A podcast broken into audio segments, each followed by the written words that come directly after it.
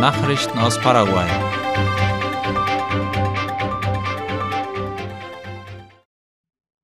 Infona verbietet landesweit Verbrennungsaktionen.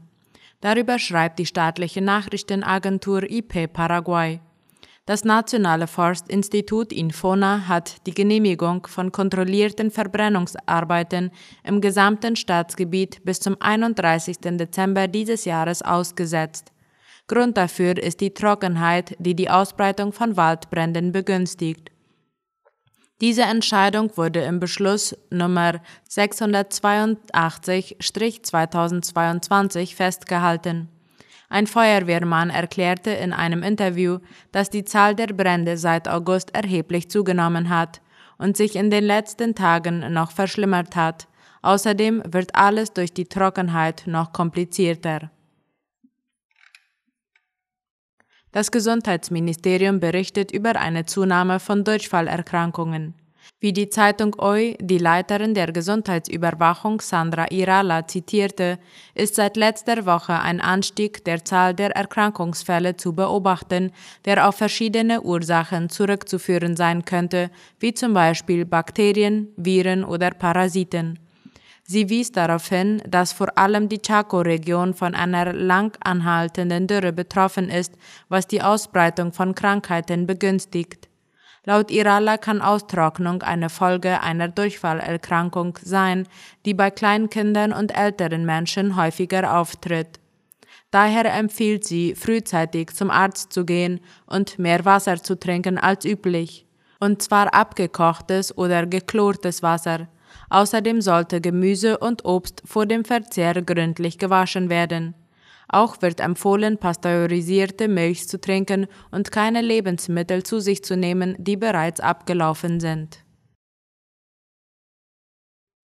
Laut einem US-Bericht erfüllt Paraguay die Anforderungen an die steuerliche Transparenz. Wie die staatliche Nachrichtenagentur IP Paraguay berichtet, steht Paraguay auf der Liste der 72 Länder, die die Mindestanforderungen an die Steuertransparenz erfüllen.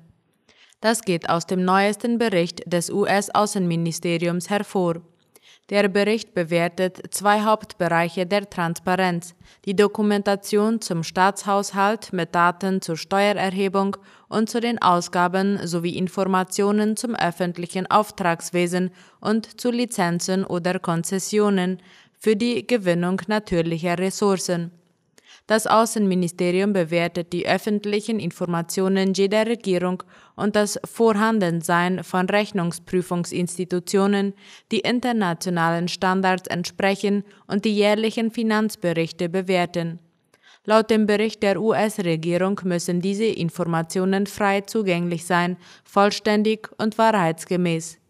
Von den 141 bewerteten Ländern erfüllten 69 die Mindestanforderungen an die Transparenz in der Verwaltung der Staatsfinanzen. Paraguay und Kuwait wollen wirtschaftliche Zusammenarbeit und Handel ausbauen. Darüber schreibt die staatliche Nachrichtenagentur IP Paraguay. Der paraguayische Außenminister Julio César Ariola empfing am Freitag den Botschafter des Staates Kuwait, Abdullah Ali al-Jaishia, zu einer Audienz, bei der sich die Möglichkeiten einer Vertiefung der Zusammenarbeit zwischen Paraguay und Kuwait erörterten, sowie die Möglichkeit eines verstärkten Wirtschafts- und Handelsaustauschs. Areola hob die Vorteile hervor, die Paraguay dank der binationalen Staudämme Itaipu und Yacyretá durch 100% erneuerbare Energie bietet. Seit dem Amtsantritt der derzeitigen Regierung haben Paraguay und Kuwait ihre Bereitschaft zum wirtschaftlichen Austausch unter Beweis gestellt und das Wachstum des Handels hat Kuwait zu einem der wichtigsten Absatzmärkte für paraguayisches Rindfleisch gemacht. Nach Angaben von des Tiergesundheitsdienstes Senaxa war Kuwait bis Ende August der siebtwichtigste Bestimmungsland für paraguayisches Fleisch mit einem Kaufvolumen von 3,8 Millionen Kilogramm und einem Gesamtwert von 22 Millionen US-Dollar.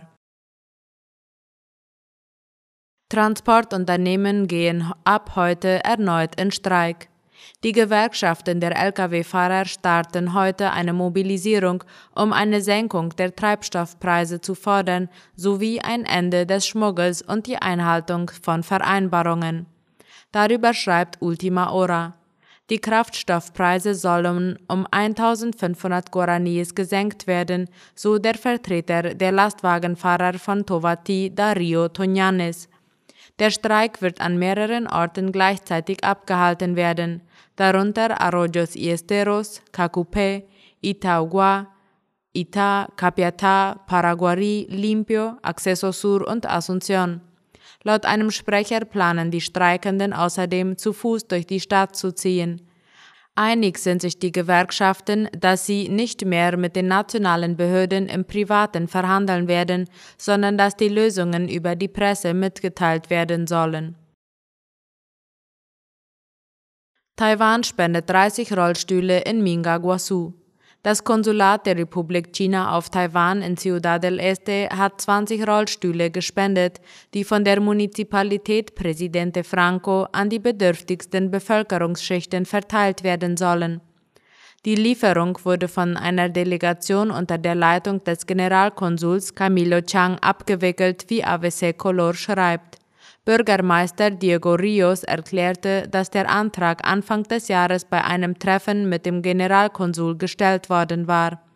Ziel ist es, Menschen mit körperlichen Behinderungen, die nur über begrenzte wirtschaftliche Mittel verfügen, eine bessere Lebensqualität zu bieten. Nachrichten aus aller Welt.